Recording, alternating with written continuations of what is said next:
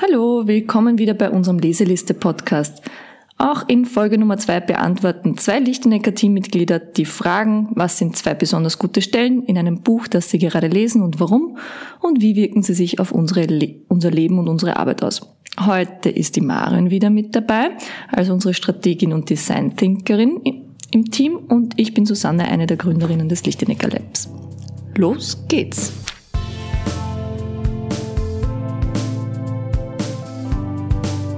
Die Lichtenecker Leseliste. Hallo Marion, wie geht's dir? Hallo Susanne. Super geht's mir. Ich freue mich wieder da zu sein. Hast Zeit gehabt, äh, viele Bücher zu lesen oder zumindest weiterzulesen? Ja, aber ich werde noch immer über das erste Buch äh, reden, über das ich auch letztes Mal gesprochen habe, weil das natürlich im ersten Podcast viel zu kurz gekommen ist.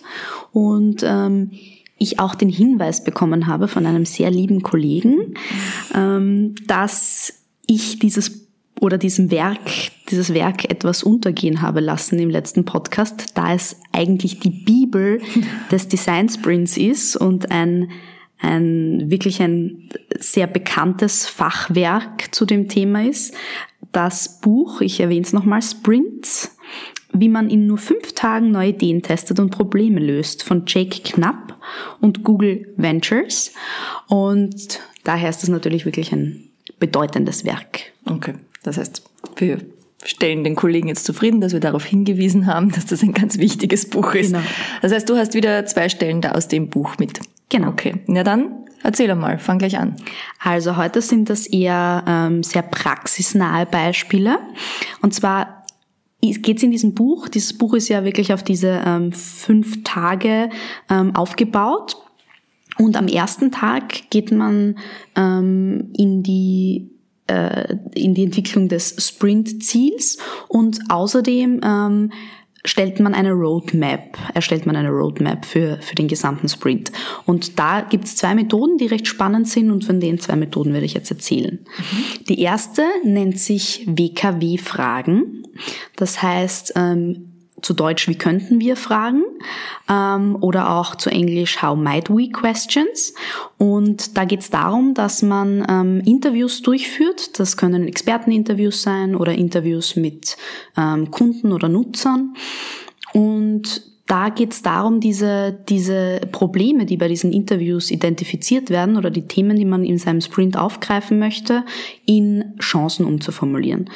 Das heißt, man hat dann quasi Post-its und schreibt immer in die linke Ecke ähm, WKW und ähm, vollendet dann im, im Zuhören während dem Interview die, die Frage mit ähm, WKW, die Nutzer dazu bringen, öfter in das Tool hineinzuschauen oder ähm, wie könnten wir eine die Motivation zur Nutzung steigern.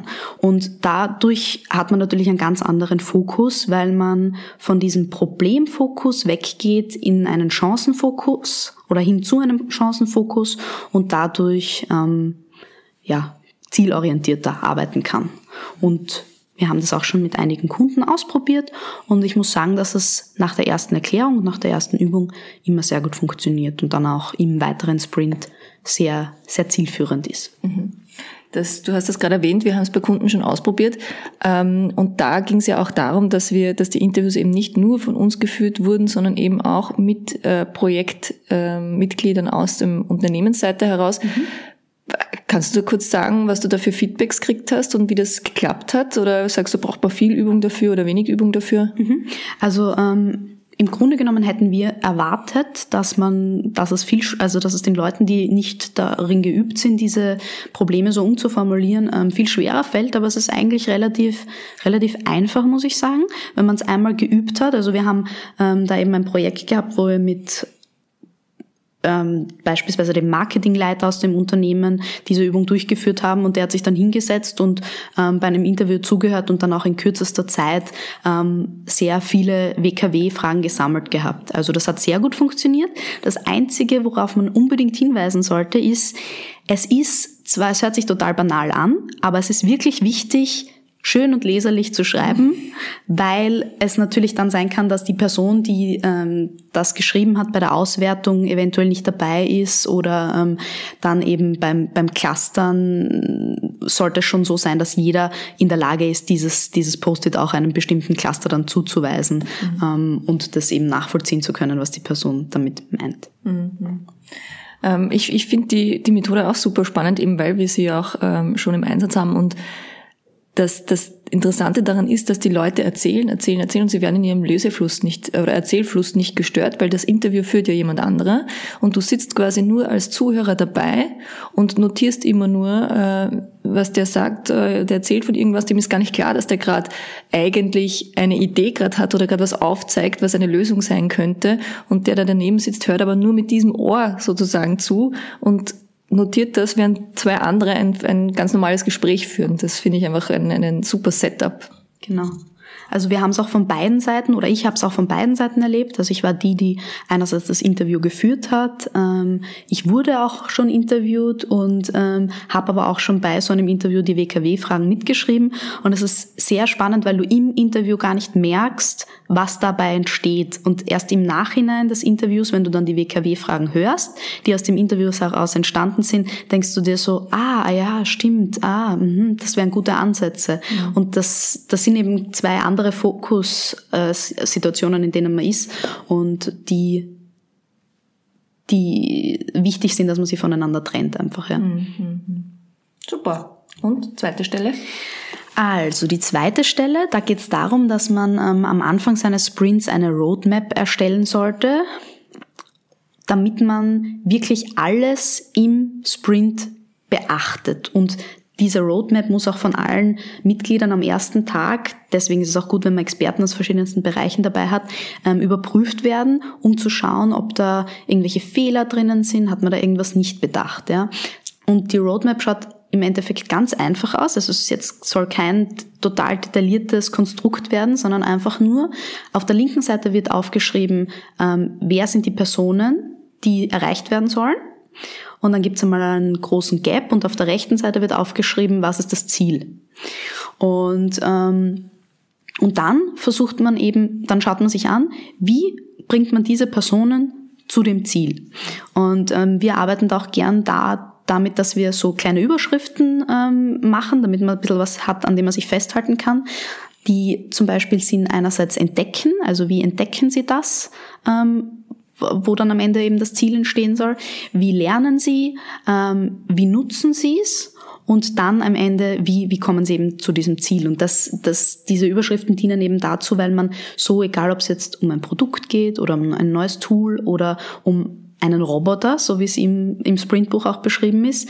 Ähm, es geht immer darum, du wirst das erste Mal mit dem in Kontakt kommen, dann wirst du irgendwas darüber lernen, dich vertieft damit auseinandersetzen und dann wirst du ähm, das das Ding nutzen. Und dann wird irgendein Ergebnis dabei rauskommen, wie zum Beispiel, du nutzt es täglich oder du machst einen ähm, Abschluss oder du ähm, trittst einer Community bei, was auch immer, was das Ziel eben ist. Aber so kann man relativ gut ähm, auch die unterschiedlichen Zielgruppen sich anschauen, wie bringt man die zu diesem Ziel und auch entdecken, was, was gibt es für Probleme, wo muss man besonders darauf achten, wo und dann auch diese WKW-Fragen ähm, in dieser Roadmap wieder einordnen und sagen, ah, okay, wie könnten wir an dieser Stelle das und das machen. Ja. Mhm. Ja, ich finde es insbesondere ganz wichtig, weil man da auch nochmal auf Features draufkommt, vielleicht die man gar nicht so im ersten Moment ähm, be bedacht hat, wo man aber draufkommt, naja, für die Zielgruppe, da haben wir das Ziel, ähm, wir haben uns jetzt äh, da diesen MVP oder so überlegt, aber eigentlich passiert da jetzt gar nichts. Und ähm, da kommt man eigentlich mit der Roadmap ganz gut drauf. Genau. Also um wieder auf, auf ein Projekt äh, zurückzukommen, das wir, das wir hatten, da ist es auch so, dass du eben am Ende hast du dieses Ziel, weil zum Beispiel jeder soll das, dieses Tool, das wir bauen, täglich nutzen oder da täglich reinschauen. Und wenn du dann aber vergisst, bestimmte Leute dazu zu bringen, dass sie es entdecken oder darüber lernen, ähm, weil du die gar nicht im Fokus hattest, die aber das trotzdem schlussendlich nutzen sollen, dann dann, dann musst du irgendwo ganz gravierend nachschärfen. Und das sind so eigentlich Dinge, die, die sehr klar sind im ersten Moment, wo man sich denkt, ach, das, das ist eh klar, dass die das nutzen sollen. Aber wenn man dann vergisst, die früh genug einzubinden oder denen die Tools zu geben, darüber zu lernen, dann hat man am Ende ein Problem. Und da kommt man relativ früh drauf mit so einer Roadmap. Okay, super. Jetzt zu dir? Jetzt zu mir, genau. Ähm, ich habe was total anderes. Super. Ich habe mir beim letzten Mal ja ähm, mit so einem Buch zum Thema Kreativität äh, auseinandergesetzt. Ich werde das auch äh, wahrscheinlich in den nächsten Folgen noch einmal bringen, möchte aber heute ein anderes Buch hernehmen, nämlich ähm, die Biografie von der Maria Theresia. Aha. Geschichtlich wird's heute. Genau. Historisch. Genau. Ähm, das würde man im ersten Moment nicht annehmen, dass das für unsere Arbeit überhaupt relevant sein könnte. Aber ähm, ich habe da zwei Stellen, die haben mich einfach sehr inspiriert. Und äh, das Buch ist von der Barbara Stolper-Grillinger geschrieben worden und die hat das letztes Jahr eigentlich rausgebracht, weil letztes Jahr war ja 300 Jahre Maria Theresia. Mhm. Und ich habe es mir auch letztes Jahr gekauft und bin noch ungefähr bei 50 Prozent, weil es wirklich extrem dick und umfangreich ist. Also man kriegt einen extremen Eindruck ähm, von der Zeit, auch damals von dieser barocken Zeit und dieser Übergang ähm, in, ähm, in, in, in, mit zu ihrem Sohn dann, ähm, wo sich wo sich die Barockzeit eigentlich verabschiedet hat und mhm. dieses Ausfließende. Aber ähm, die zwei Stellen, auf die ich eingehen möchte, sind ganz andere. Aber vorab, also es ist eine extrem inspirierende Frau. Ähm, man muss nicht über alles, wie es damals war, übereinstimmen, aber ich glaube, da gehört auch einmal eine Serie her, wie The Crown oder sonst was, nur für Habsburgerisch und Maria Theresia und so. Ja. ja, und du hast zwar vorher gesagt, das passt vielleicht nicht ganz zu uns, aber es, sie war ja doch eine Innovatorin. Also ja. sie war schon wirklich sehr, sehr prägend für, für dieses Land. Ja? Und genau. deswegen passt es dann doch wieder irgendwie. Genau. Und als gute Österreicherin habe ich mir gedacht, muss ich auch mal wissen, was die so gemacht hat alles. Mhm. Ähm, die zwei Stellen. Also das erste ist, ähm, die Maria Theresia hat laut ihrer Biografin den Standpunkt vertreten, dass sich, dass sie sich gegenüber Personen, die ihr nahe standen, kein Misstrauen gestattet. Das heißt, ähm, Sie hat ihren Sohn Ferdinand mal geschrieben, sie lasse sich im Zweifelsfall lieber täuschen, als den Menschen von vornherein mit Misstrauen zu begegnen. Das ist mhm. unglaublich offen eigentlich. Das heißt nicht, dass sie so war, ähm, jeder, also sie hat schon Misstrauen gehabt, aber wenn du mal nahe gestanden bist, so quasi dir vertraue ich blindlings, da hatte sich sie zum Beispiel einen, einen, ähm, einen ihren Hofarzt zum Beispiel, den, den Van Swieten, den hat sie geholt und alles, was der gesagt hat, war die Wahrheit für sie. War vielleicht nicht immer die Wahrheit, aber sie hat sich gedacht, bevor ich da irgendwie großes Rauschen habe, dem Menschen vertraue ich, dem vertraue ich blindlings und wenn es nicht so ist, dann wäre ich lieber enttäuscht, als dass ich vorher immer Misstrauen habe. Mhm. Und das finde ich so spannend, weil ähm, wenn man das einmal im beruflichen Kontext auch als Selbstexperiment ein bisschen macht und so drauf schaut, wie misstraue oder habe ich gerade irgendwie ein Misstrauen oder ist es eigentlich, wäre es nicht besser, wenn ich da jetzt einfach blind, also vertraue mal, äh, dann stellt man fest, dass dass es oft unnötig ist, ja, weil wenn ich ein Misstrauen habe, dann führt das ja oft zu selbsterfüllenden Prophezeiungen. Mhm. Und in der positiven Psychologie gibt es ja auch diesen Ansatz, dass man sagt, wenn ich ein positives Menschenbild habe, desto öfter erfahre ich zwar auch eine selbsterfüllende Prophezeiung, aber eben eine positive selbsterfüllende Prophezeiung. Das heißt, je positiver mein Menschenbild ist, desto mehr Vertrauen ich habe, desto mehr werde ich das auch erleben. Mhm. Desto glücklicher werde ich auch sein und desto einfacher eigentlich auch mein Leben. Aber ähm, heißt ja auch umgekehrt, wenn diese Menschen mein Misstrauen missbrauchen, missbrauchen sie es ja sowieso. Egal, ob ich diese positive Einstellung habe oder von vornherein schon diese negative Einstellung habe. Mhm. Das heißt, mein Leben wird eigentlich leichter, wenn ich es von vornherein ähm, positiv habe. Ja, das ist ein, ein guter Punkt, muss ich sagen. Und ähm, ich schweife jetzt kurz etwas ab, aber ich oute mich jetzt als hin und wieder OF2-Seherin.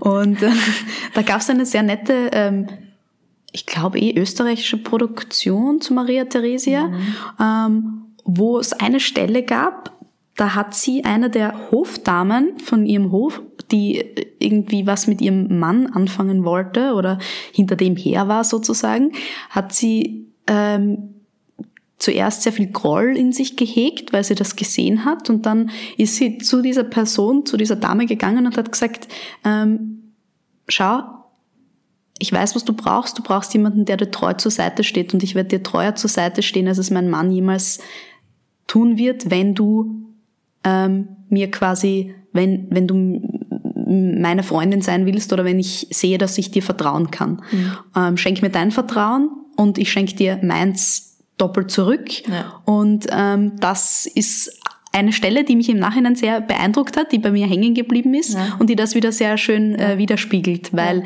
sich dann auch im Film, also das haben sie, glaube ich, sehr gut aufgegriffen, auch in dieser Produktion, ähm, herausgestellt hat, dass die eben dann ihr auch wirklich treu ergeben war, ja. weil sie gewusst hat, wenn die Maria Theresia jemanden quasi ähm, unter ihre Fittiche nimmt, dann bleibt er auch dort. Ja? Genau, absolut. Ja. Und es ist für mich eben auch so spannend, weil ähm, ich finde, wir, wir, wir, wir sind schon oft so sehr misstrauisch und wenn man das irgendwie zur Seite lässt einmal, was würde das bedeuten, wenn wir wenn es Unternehmen gibt, die ihren Mitarbeitern voll vertrauen, ja. Was ist, wenn Unternehmen gibt, die, äh, oder was, was ist, wenn wir Unternehmen wieder mehr vertrauen und die Unternehmen das nicht missbrauchen, weil mit der ganzen Datenschutzverordnung, die jetzt irgendwie vor der Tür steht oder die da ist, mhm. ähm, ist alles, ist nur ein großes Misstrauen eigentlich, dass die ganze Zeit ähm, jedem vor die, vor die Nase gehalten wird, so, ja, Daten und, ähm, mhm. ich meine, es ist gut, es ist einerseits gut für die Awareness und ich glaube, dass die Datenschutzverordnung auch ihre guten Seiten hat. Aber ähm, ich glaube, dass wir generell mehr Vertrauen bei uns brauchen. Mhm. Ähm, gesellschaftlich, im Privaten, aber ich glaube auch insgesamt im Unternehmenskontext. Ja. Und deswegen war das für mich wahnsinnig inspirierend. Wobei ich auch sagen muss, dass diese Gesetzesänderungen wie zum Beispiel IDT im Versicherungsbereich oder Datenschutz im ähm, Gesamt, der, der die gesamte äh, alle Bürger sozusagen betrifft, ja, ähm, das schon Themen sind, die eigentlich von vom Staat ein bisschen eine Antwort auf dieses Misstrauen auch mhm. darstellen. Ja, stimmt. Und das, ja. da sieht man schön, dass sich, dass die Gesellschaft, dieses Misstrauen in der Gesellschaft wohl auch ähm, Antworten verlangt. Ja. Ja, ja, ja. ja, in diesem Sinne machen wir es wie Maria Theresia. Und die zweite Stelle, ähm, in dem Buch wird das habsburgerische Leben am Hof auch extrem gut beschrieben. Und da kommt auch raus, dass dieses, ähm, also in einer speziellen Stelle, dass Theater und Konzerte und Musikgenuss, dass das damals vor 300 Jahren ganz anders war, also in diesem Hof, Hofleben. Da gab, es gab zwar Theater und es gab Bühne, aber es haben die ganzen Höflinge, also auch die, die Maria Theresia selbst oder ihre Töchter und, und Söhne auch, waren selber auch Darsteller, ja. Und es gab diese, diese, Verschränkung, also eine größere Verschränkung zwischen Publikum und Künstler viel, viel mehr. Und es gab gleichzeitig nicht dieses, ich setze mich hin und schaue mir das jetzt an und genieße es andächtig und fokussiert, sondern eher, da gehe ich ins Theater, ins Burgtheater, da habe ich eine Loge und da vorne wird was äh, gemacht, aber da gehe ich herum, da tue ich essen, tue ich trinken, da besuche ich andere, du tratschen, tu mich austauschen. Ähm, und es gab auch keinen Schlussapplaus so in dem Sinne, ja, dieses so jetzt ist es zu Ende und es gibt diesen großen Endapplaus. Das ist eigentlich etwas, das erst viel viel später äh, mit dem Bürgertum entstanden ist und das fand ich so interessant, weil das ist so für, das haben wir jetzt und ist für uns jetzt so selbstverständlich. Vor 300 Jahren war das überhaupt nicht selbstverständlich mhm. und wir, wir beschäftigen uns ja viel in unserer Arbeit mit dem Thema Zukunft und wie wird es einmal sein mhm. und was ist alles, ja? Und, und wie wird sich alles hinentwickeln? Und dann vergessen wir, dass wir eigentlich jetzt auch in einer Art Zukunft leben, für die, die vor 300 Jahren zum Beispiel gelebt haben. Und ja. sich dieses Experiment im Kopf einmal durch den, äh, durchgehen, äh, durch den Kopf gehen zu lassen, okay, ein Mensch, der vor 300 Jahren gelebt hat, nicht nur die Weißes und so weiter, was da alles anders war, sondern auch eben Gepflogenheiten, ja. Äh, Dinge, die du, äh, wie, du, wie du Dinge erlebt hast, etc., waren komplett anders, ja. Mhm. Und wir leben eigentlich in einer Zukunft. Und das ist so spannend. Das ist ein bisschen so ein Mindfuck fürs, ja. fürs, fürs Gehirn. Und sich einmal mal da reinzudenken, ja. ist super spannend. Und ich finde, das ist auch eine gute Aufgabe ähm, für, also beim, beim Thema spekulativen Design, wo wir uns ja auch damit beschäftigen, da ist das ja auch eine Methode, sich einmal zurückzudenken und wie hat die Vergangenheit die, das, die Gegenwart beeinflusst mhm. und wie ist sie da anders und wieder in die Zukunft zu denken und wieder Retour. Also das ist ja so ein Loop. Und da ist die Übung ganz spannend. Und das ist eben das, was, wo mich Maria Theresia mit dem Buch auch irgendwie inspiriert hat. Und gleichzeitig gibt's aber auch einen super Louis Dufiné-Film. Äh, der, jetzt springen wir aber. Jetzt, jetzt springen wir ein bisschen, aber ähm, der aus den 60er Jahren, ich habe extra nachgeschaut, der heißt Onkel Paul, die große Pflaume. Also toller Titel, ja. wie alle Louis Dufiné-Filme. Und da geht es darum, dass äh, ein, ein, ein Onkel oder Großvater oder sowas von, von der Familie in Grönland eingefroren war und aufgetaut ist. Und dann müssen sie ähm, ihm so schonend beibringen, dass er in den 60er Jahren jetzt gelandet ah. ist. Und er ist irrsinnig unterhaltsam, mhm. so wie alle Louis Filme. und auch da, also so dieses, wir, für, diese, für uns sind die 60er Jahre jetzt schon wieder Vergangenheit, aber auch da, die, das war alles so futuristisch, ja. ja. Und das ist so, sich da diesen, diese Übung im Kopf zu machen, hey, wir leben eigentlich in einer Zukunft, ist für jemanden, der sich mit Zukunft beschäftigt, eigentlich auch eine ganz gute Sichtweise. Ja, und was woran ich da auch denken muss, ist der Punkt, dass du gesagt hast, ähm, es war ja damals ähm, Theater eigentlich so etwas wie heute für uns vielleicht Fernsehen ist mhm. oder auch Podcast hören. Mhm. Also es hat sich wirklich so angehört, als ob das eben so eine Hintergrundberieselung ist, mhm. ähm, wo aber eigentlich gesellschaftliche Interaktion im Zentrum steht und ja. ähm, der Rest eben eher Untermalung ist. Mhm. Und das ist auch sehr interessant, weil es äh, natürlich ein, ein Thema ist, wie, wie haben sich die, die Unterhaltungs, ähm, also wie hat sich die Unterhaltung an sich verändert und wie hat sich Theater von seinem von seiner Berechtigung her ähm, völlig gedreht und wie wird sich vielleicht auch ähm, Netflix oder äh, der Fernsehen hat sich ja auch mittlerweile in seiner Berechtigung schon völlig gedreht. Ja? ja. Also das, das sind auch so Themen, die, die, wo man jetzt Dinge weiterspinnen kann ähm, und sich vielleicht überlegen kann, ja, werden wir Handys oder werden wir Netflix oder sonstige Dinge zukünftig noch so nutzen oder läuft das dann auch eher nebenbei, ja. weil wir gar nicht mehr auf den Bildschirm schauen müssen, weil ähm, wir multimedial in zwei Welten eingebunden sind und nicht mehr nur ähm, auf den Screen fokussiert, ja. Ja, oder so wie damals werden wir wieder Teil des Ganzen, ja. Also es gibt ja diese partizipativen Ansätze auch. Werden wir Teil des Geschehens, werden wir Teil der Handlung, weil es da einfach technische Möglichkeiten gibt. Und dann ist dann auch wieder so dieses, so wie es früher quasi mhm. auch mal war, ja. Genau. Ja. Durch VR, durch solche The Themen, ja. Ja, genau. Spannend. Ja. Genau, das war's wieder. Ähm, ich hoffe, es war was Inspirierendes für euch wieder dabei. Wir werden auf jeden Fall weiterlesen oh ja. und werden euch weiter auf dem Laufenden halten. In diesem Sinne, bis zum nächsten Mal. Ciao. Ciao.